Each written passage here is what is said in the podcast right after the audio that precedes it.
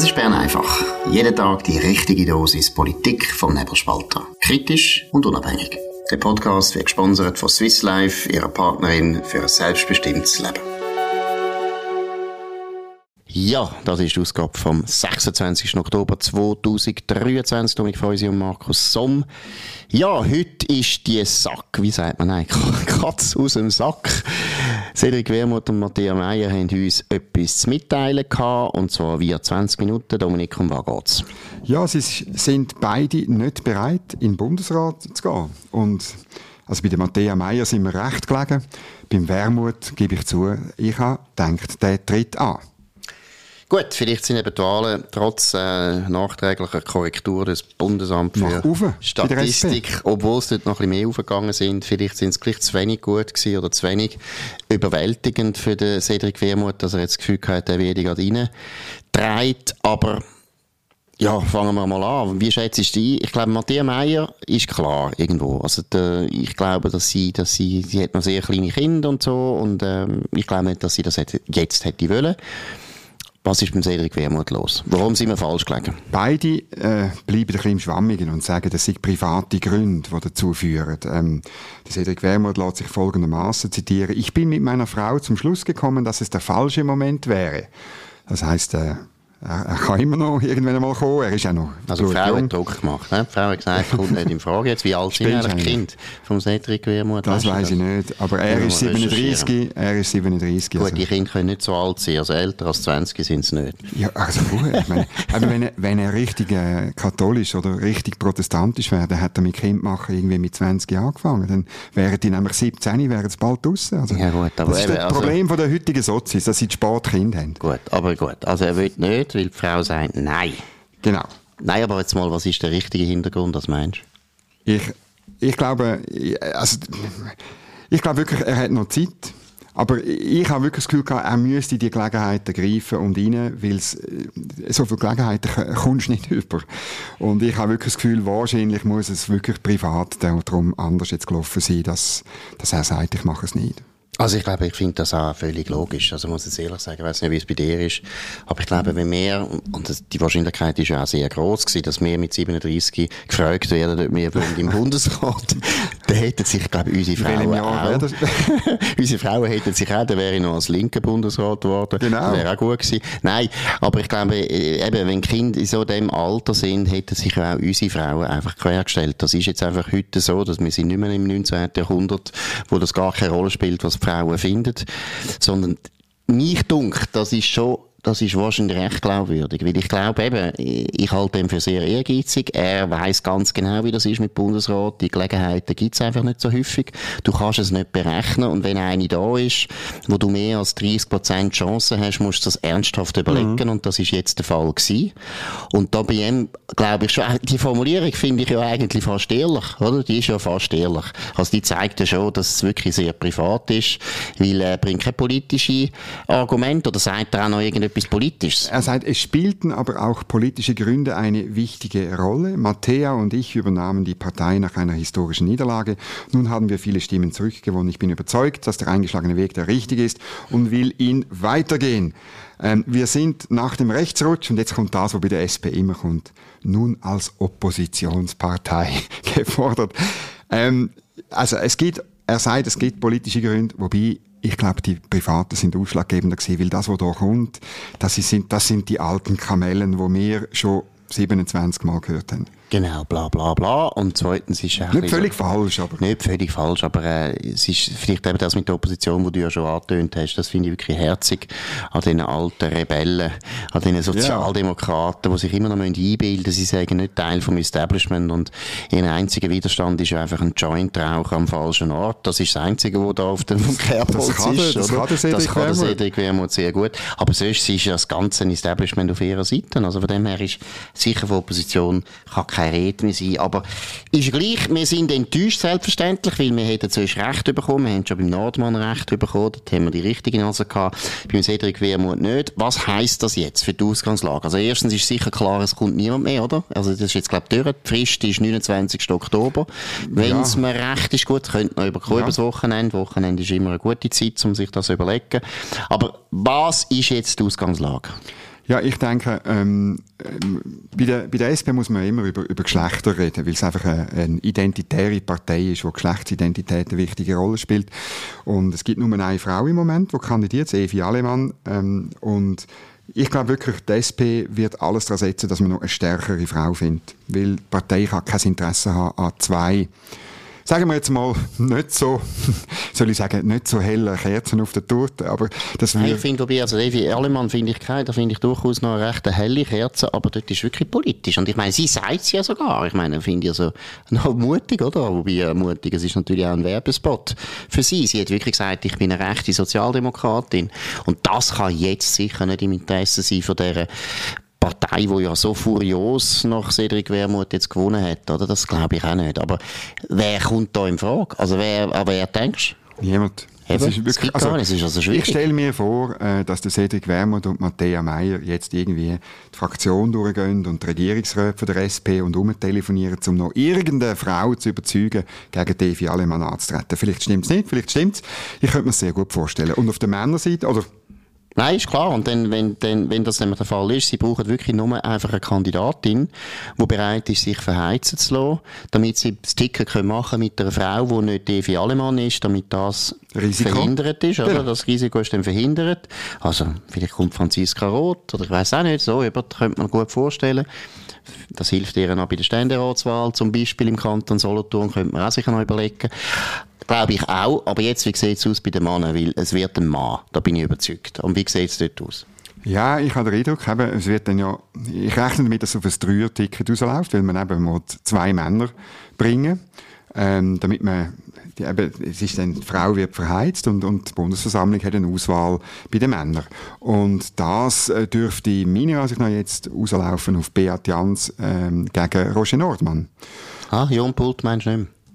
Ich glaube es einfach nicht. Ähm, er ist zwar Juso und die Juso-Fraktion innerhalb von der SP-Fraktion ist stark, aber es gibt doch viele, die das Gefühl haben, der ist noch zu jung. Vielleicht liegt in dem falsch. Aber da ich, bin ich nicht, nicht okay. so sicher. Ich habe das Gefühl, Jon Pult ist ein heißer Kandidat, fast heißer als Beat Jans. Aber in der Bundesversammlung wird er dann nicht gewählt. Also dann wird der Roger Nordmann ja, aber er hat dort natürlich schon einen riesen Vorteil, dass er Bündner ist. Muss man nämlich schon sagen. Ich glaube, dass die Diskussion schon noch kommt. Dass einfach das Ungleichgewicht im Bundesrat, wo ja wirklich eklatant ist. Ich meine, wir haben eine einzige Vertreterin jetzt von der Schweiz östlich von der, von der Rüss, oder? Das heisst also, Alemannia hat jetzt noch einen Bundesrat, das ist Karin Keller-Sutter, und so ist niemand mehr. Ich habe das Gefühl, das wird schon ein wichtiges Argument. In der Bundesversammlung schon, aber in der SP-Fraktion, ist das ein Argument? Zum einen Pult, Pult aber haben Sie den Pult lieber als der Jans? Als der Jans schon. Eben. Das ist möglich. Und Norman haben sie auch noch gern. Also, wir sehen es, ich kann es jetzt auch nicht sagen, aber Josic ist es wahrscheinlich nicht. Nein. Meinst du immer noch? Nein, der kommt nicht Obwohl er jetzt so triumphal gewonnen hat in Zürich. Das macht niemandem Eindruck. Das macht eher Angst. Also wenn, er, wenn, er, wenn man ihn irgendwie falsch behandelt, tritt er noch aus. Und ich meine, dass das Jacqueline Badran vor zehn Tagen ist es gewesen, in der Sonntagszeitung gesagt hat, er wäre ein guter Bundesrat und so weiter. Das ist alles rein taktisch. Zum, wenn er dann nicht aufs Ticket kommt, sagen, du, aber Daniel, ehrlich, wir haben ja dich noch unterstützt und so und jetzt hat es halt leider, leider nicht gelangt. Du darfst aber ja nicht austreten, das verlieren wir den Ständerat. Ja, du hast schon recht. Vor allem, wenn man schaut, wie gut dass der gewählt worden ist, der könnte jetzt noch ewig Ständerat sein für jede Partei, die er will, oder? Der kann nachher auswählen. Er ist der Mario Fehr im Ständerat. Absolut, absolut. Sind sich ja früher näher gestanden, jetzt nicht mehr so wahnsinnig, aber das ist ein anderes Thema. Gut, wir schlafen immer noch gut, im Gegensatz zum Daniel Josic schlafen wir fantastisch. Aber der Daniel Josic, der sicher das gehört, sagt sich wahrscheinlich auch, er braucht wieder mal einen guten Rat, was Schlafen betrifft. Deshalb die Nachricht speziell für den Daniel Josic und alle Leute, die einfach nicht gut schlafen können. Der Powernap wird Ihnen präsentiert von Schlafvoll. Schlafvoll ist das Schweizer Bettenfachgeschäft mit den besten Preisen. Eine Beratung in einer der elf Schlafvoll-Filialen lohnt sich auf jeden Fall. Mehr Infos auf schlafvoll.ch. Ja, wir bleiben ein bisschen bei den Kandidaten. Und zwar nicht für Bundesrat, sondern jetzt für Ständerat. Das ist natürlich eine grosse Auseinandersetzung im Kanton Zürich. Diana Moser versus Gregor äh, Rutz. Ich würde sagen Lutz. Nein, Gregor Rutz. Dominik, was sind da die neuesten? Ja, es gibt eine lustige Geschichte. Diana Moser hat äh, nach dem Mittag auf LinkedIn ein Posting gemacht mit einem Screenshot, wo Swissmem ähm, sagt, äh, Schweizer Werkplatz stärken, jetzt Diana Moser in den Ständerat wählen. Und Swissmem ist ja eigentlich ein Wirtschaftsverband und es ist ein bisschen komisch, dass der eine linke Kandidatin unterstützt. Ähm, das Lustige ist, offenbar hat der Verband und auch der Direktor Stefan Bruckbacher, bestätigt ist aber noch nicht, jetzt wo wir aufnehmen, aber offenbar haben die das nicht gewusst. Da muss einfach ein Mitarbeiter das unter einem anderen, also dort, wo Diana Moser sagt, sie trete wieder an, dort muss ein Mitarbeiter von Swissmem irgendwie geschrieben haben, eben, wir unterstützen Diana Moser. Und ähm, äh, auf, und zwar aufgrund von einer saublöden Liste ähm, vor der Wahlen, vor der Gesamterneuerungswahlen, hat nämlich Swissmem ein Team Tech-Industrie ins Leben gerufen. Da haben alle mitmachen, auch SVPler übrigens.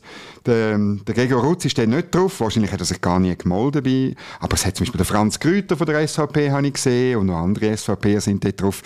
Und Diana Moser ist auch auf dieser Liste und der hat wahrscheinlich den eilfertigen Mitarbeiter, wo wir gerne den Namen würden nennen, aber noch nicht wissen, hat wahrscheinlich einfach das Glück, ja gut, wenn die auf der Liste ist, tun wir doch die auch im zweiten Wahlgang unterstützen. Und das ist einfach heikel, muss man ein bisschen Staatskund machen und vor allem hat er vorher den Direktor Stefan Bruckbacher müssen fragen. Deshalb glaube ich natürlich, dass deine Interpretation zu wohlwollend ist. Also ich glaube nicht, dass der Mitarbeiter so doof ist und so naiv. Der hat das ganz genau gewusst und ich glaube, dass er auch Diana Moser sogar informiert hat, weil ich glaube jetzt nicht, ehrlich gesagt, Diana Moser ist sicher sehr stark unterwegs in den Social Media und so weiter. Dass die jetzt das genau gewusst hätte, dass der jetzt den Fehler macht, kann ich mir fast nicht vorstellen. Das ist ein Hinweis von dem Mitarbeiter. Von dem her würde ich auch Stefan Bruckbacher raten, das wirklich genau abzuklären und wenn es der Fall ist, bitte entlassen, den Mitarbeiter. Ist immer ein Thema bei uns. Die Wirtschaftsverbände haben ganz viele Mitarbeiter, die nicht bürgerlich sind, die nicht auf Linie sind. Und da ist, glaube ich, meine Meinung nach dem Fall. Ich habe noch etwas anderes. Warum ist Diana Moser auf dieser Tech-Liste? Was hat die jetzt ja, mit der Tech-Industrie? Das ist der Grund, das ist der, der, Grundsatzfehler, oder? Das ist wirklich dumm, oder? Weil, ähm, die Tech-Liste, die soll eben den Schweizer Werkplatz, den Werkplatz für die Industrie stärken. Und man unterstützt deswegen einfach alle, die europhil sind. Hat, also, es hat gelangt. Ach so? Ja, ja, klar. Ah, die, die aber alle Linken, die, die ganze Grünen können. Ja, nein, der, der Fabian Molina wäre sicher auch Nein. Nein. Aber das gibt's ja gar nicht. Also ich habe es jetzt ein bisschen verkürzt dargestellt. Ja. Es gibt insgesamt zehn so Kriterien, aber ganz wichtig. Das ist ja der grosse Irrtum von Swissmem, dass sie, das Gefühl, haben, ja. dass sie das Gefühl haben, wenn wir ähm, äh, Gesetz nachvollziehen von der EU, dass das den Werkplatz stärkt. Genau das Gegenteil ist der Fall. Wenn der Standort Schweiz gleich schlecht ist wie der Standort in der EU, wird niemand mehr in der Schweizer Tech-Industrie äh, investieren. Es werden keine Arbeitsplätze mehr geben, man tut nur noch auslaufen lassen. Und es ist einfach, es ist wirklich die Wirrnis, die Wirrnis von dem Verband kann man eigentlich an dem Ich sage jetzt immer noch, ich bin jetzt immer noch nett mit dem Mitarbeiter, an dem Malheur festhalten. Genau, und der Grund, warum, das man vielleicht heute einmal festhalten, warum das Swissmem so europhil ist, liegt auch an den zwei grossen, grössten Mitgliedern, oder auch, das heisst natürlich immer, das sind ja die, die am meisten zahlen. Das ist leider die ABB und leider Siemens Schweiz. Und, äh, das ist halt, das sind meistens auch Konzerne, die sehr, sehr, ja, Ausländer dominiert sind, wo Deutsche, sehr viele Deutsche oder sonst Leute aus der EU den Ton angeben und deshalb soll sie nicht so viel Verständnis haben dafür, dass die Schweiz da ein bisschen einen eigenen Weg geht. Es sind natürlich auch Leute, die alle, alle eigentlich den Staatskundunterricht verpasst haben in der Schweiz. Genau da, wo du vorher gesagt hast. Das ist natürlich vielen Ausländern und man kann es eigentlich nicht verdenken, nicht ganz klar, dass der Erfolg von der Schweizer Industrie und von der ganzen Schweizer Dienstleistungsbranche zu einem grossen Teil zu tun hat mit besseren Rahmenbedingungen, die nur gehen, weil wir uns differenzieren von der EU. Das ist ganz etwas Wichtiges und wer das nicht begreift, der sollte nicht in einen Wirtschaftsverband gehen, sollte auch nicht zahlen für einen Wirtschaftsverband, der kommt einfach nicht raus. Wir müssen aber die Tech-Liste müssen wir jetzt wirklich mal noch genauer bringen, damit wir noch ein bisschen eine Shitliste machen Mal schauen, was da, was da für Leute alles als Tech, Tech-Industrie gelten. Äh, eben hoffentlich ist der Fabian Molina. Nein, das, ist er nicht. Das ist die schlimmste, unsere schlimmsten Befürchtungen wahr werden. Gut. Wir haben noch ein anderes wichtiges Thema. Ja, geht auch wieder um den Ständeratskampf. Die FDP hat äh, jetzt noch eine Pressemitteilung oder eine Medienmitteilung oder ich weiß nicht was für eine Mitteilung. Information an Mitglieder, ah, also gut, ich die hast nur du offiziell ah, Du hast eben gesagt, du hättest ja, dann ich denke, ja, das ist Medienmitteilung. Nein, ich habe Quellen. Ah, gut, ah, du hast Quellen. Gut, auf jeden Fall haben sie jetzt noch so eine Mitteilung verschickt an uns Parteimitglieder. Ja, was ist da zu sagen, Dominik?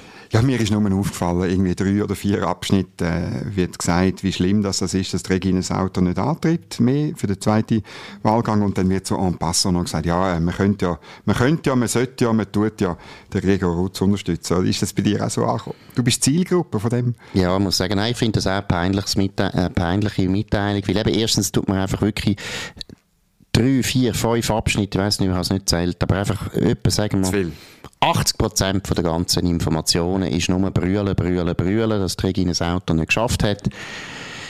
Wenn wir ganz ehrlich sind, haben viele Leute in der FDP Zürich gewusst, dass das sehr knapp wird, dass Regine Sauter nicht die beste Kandidatin ist, einfach weil sie zu wenig bekannt war, obwohl sie schon im Nationalrat war, weil sie auch nicht über die ist, wo jetzt gerade auf den ersten Blick als extrem warmherzig wahrgenommen wird. Ich glaube, persönlich muss ich sagen, im Nachhinein, André Silberschmidt wäre wahrscheinlich der bessere Kandidat gewesen, hätte die bessere Zahl gemacht und dann wäre auch die Auseinandersetzung mit der Frage, soll der Rutz zurückziehen oder das Auto wäre dann ein bisschen einfacher gewesen oder schwieriger gewesen zu lösen. Nein, es ist eine peinliche, ich finde es eine peinliche Mitteilung, weil irgendwo finde ich auch, wenn man das ernst nimmt, was sie ja dann schreiben, und das ist wirklich der wichtige Punkt. Wir brauchen unbedingt noch einen bürgerlichen Ständerat. Was ist eigentlich los? Das ist ein No-Brainer.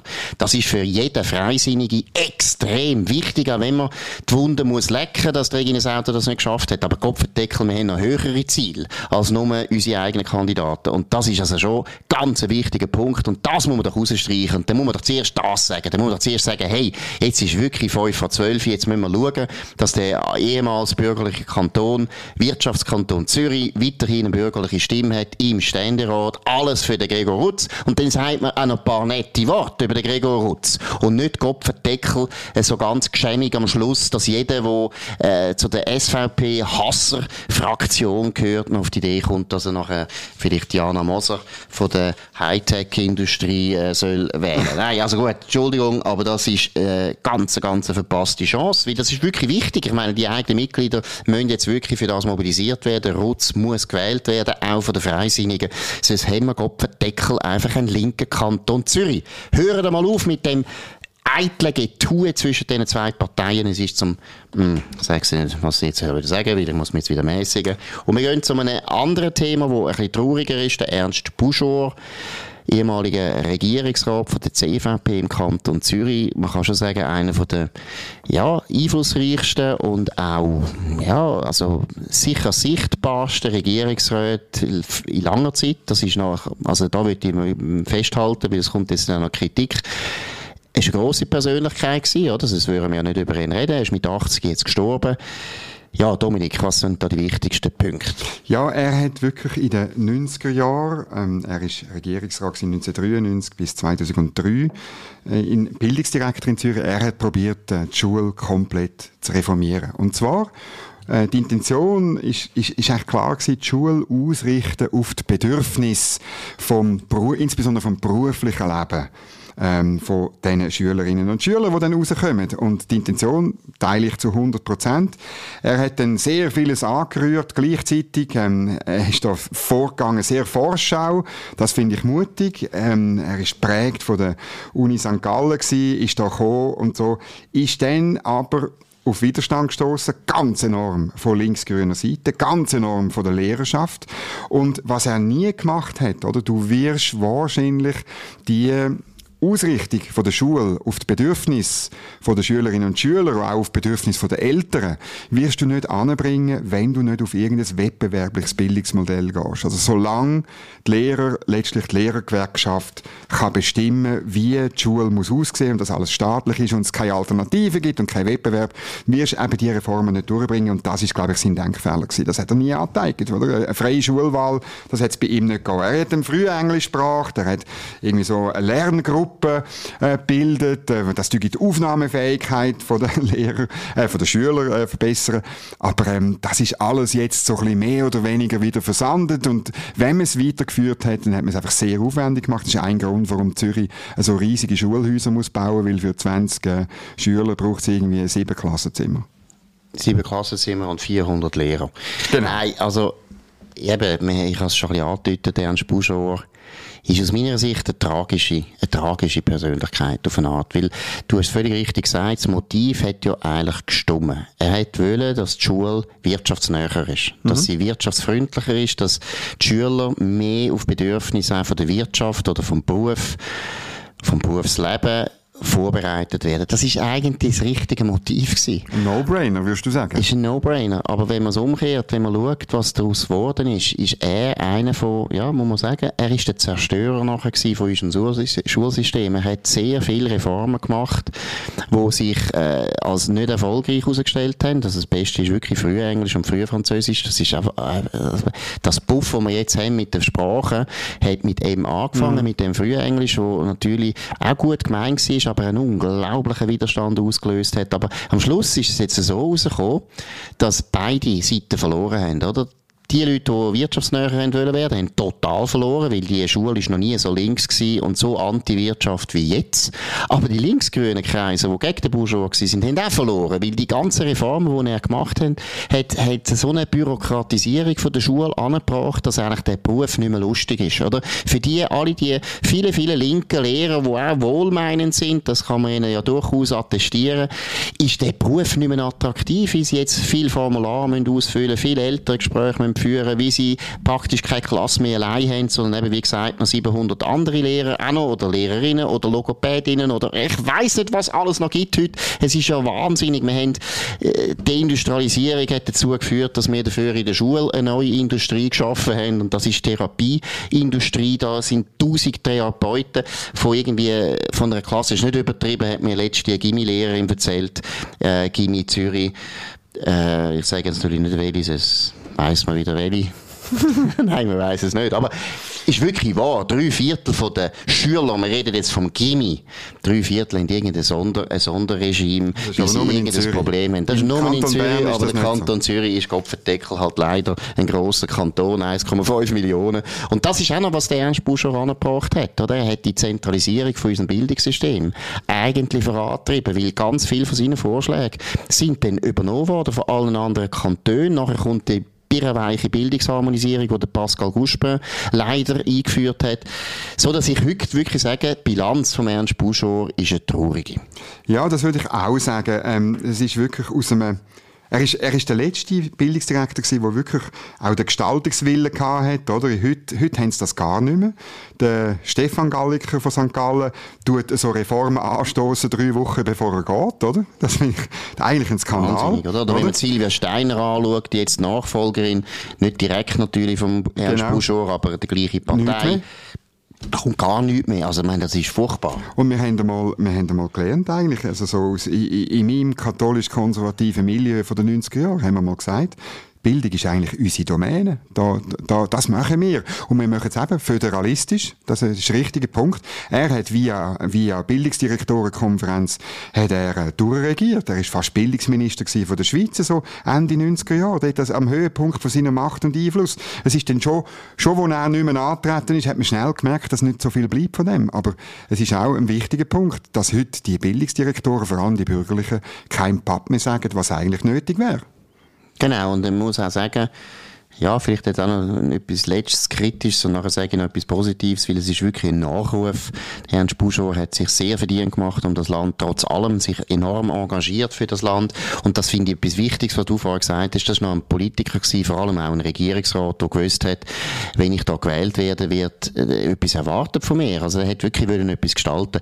Aber was vielleicht auch noch kritisch zu bemerken ist, er ist schon ein sehr ein, ein guter theoretischer Kopf gewesen, oder? Er ist ein Professor gewesen, der HSG gegeben mhm. und hat das Gefühl gehabt, ich tue jetzt mal die Theorien, die ich da gelernt habe, in die Praxis umsetzen und das ist eben auch nicht so gut rausgekommen. Es zeigt sich an dem äh, Beispiel ganz, ganz gut, wie schaurig man muss aufpassen, wenn man Institutionen, die gleich 100 Jahre alt sind, ich meine, Volksschule ist, hat eine Tradition bis 1830 in der Schweiz, eine der grossen Errungenschaften von der Liberalen, von der Radikalen, da darf man nicht so radikal und auch vor allem so theoriegeleitet umbauen. Ja, dann ist die Gefahr halt groß, dass es falsch rauskommt. Gut, jetzt kommen wir noch ein bisschen zu etwas Fröhlicherem. Und zwar geht es um unsere neue Webseite. Ihr habt sicher gemerkt, die Webseite vom Nebelspalter.ch ist jetzt mittlerweile die beste der Welt. Das wird uns attestiert von Tokio bis Mumbai und New York. Das ist selbstverständlich. Nein, ernsthaft. Schauen Sie an. Es ist wirklich, meiner Meinung nach, gut gelungen. Und vor allem ist jetzt der richtige Moment, um den Nebelspalter, nicht nur Bern einfach, sondern eben den ganzen Nebelspalter richtig ja, vollständig zu abonnieren. Was kann man da machen? Und zu unterstützen. Dann kann man auf Abo lösen gehen und beim Checkout muss man dann den Rabattcode eingeben. Und der Rabattcode ist ganz einfach. Ihr werdet jetzt schmunzeln. Er ist nämlich Atom, Atom, Atom klein geschrieben und zusammengeschrieben, nicht irgendwie mit Punkt oder Komma oder so, einfach so, wie ihr es jeweils bei uns gehört. Tust du nochmal sagen, bitte? Atom, Atom, Atom. Dann gibt es 50% Rabatt. Genau, und das ist also so, meiner Meinung nach jetzt eine der wichtigen Parolen geworden in der Schweizer Politik. Auch da meine ich ernst oder halb ernst. Nein, ich meine es ernst. Wir sind ja am letzten Sonntag auch im Bundeshaus und haben die Wahlen äh, kommentiert. Also jetzt ganz ehrlich, kommen sehr viele Politiker, aber natürlich auch Journalisten auf uns zu und sagen Atom, Atom, Atom. Also die Leute haben es jetzt langsam begriffen die Atomkraftwerke kommen dank dem Spruch Atom, Atom, Atom. Um das zu unterstützen, müsst ihr auch noch nicht nur Bern einfach hören, ihr müsst nicht nur den Nebelspalter abonnieren, sondern ihr könnt eben auch noch über oder könnt kaufen, jetzt dann bald, wir machen jetzt, einen Becher, wo drauf steht Atom, Atom, Atom. Da könnt ihr das euren linken oder grünen Freunden, sofern ihr solche noch habt, könnt ihr denen das schenken, damit die auch auf den richtigen Weg kommen. Gut, das ist Nebelspalter. Nein, Nebelspalter. Mal, es ist auch der Nebelspalter, aber Bern einfach gewesen, auf nebelspalter.ch. Könnt ihr uns abonnieren auf nebelspalter.ch, auf Spotify Spotify und, Apple Podcast oder sonst wo. Am besten dort, wo ihr uns jetzt gerade gefunden habt, könnt uns weiterempfehlen, könnt uns hoch bewerten, könnt uns vor allem auch in eben linken und grünen und Antiatom Freunden empfehlen, weil das ändert die Meinung, da kann ich euch garantieren. In dem Sinn, wir hören uns wieder morgen zur gleichen Zeit auf dem gleichen Kanal. Bis dann, eine gute Zeit. Das war Bern einfach, gesponsert von Swiss Life, ihrer Partnerin für ein selbstbestimmtes Leben.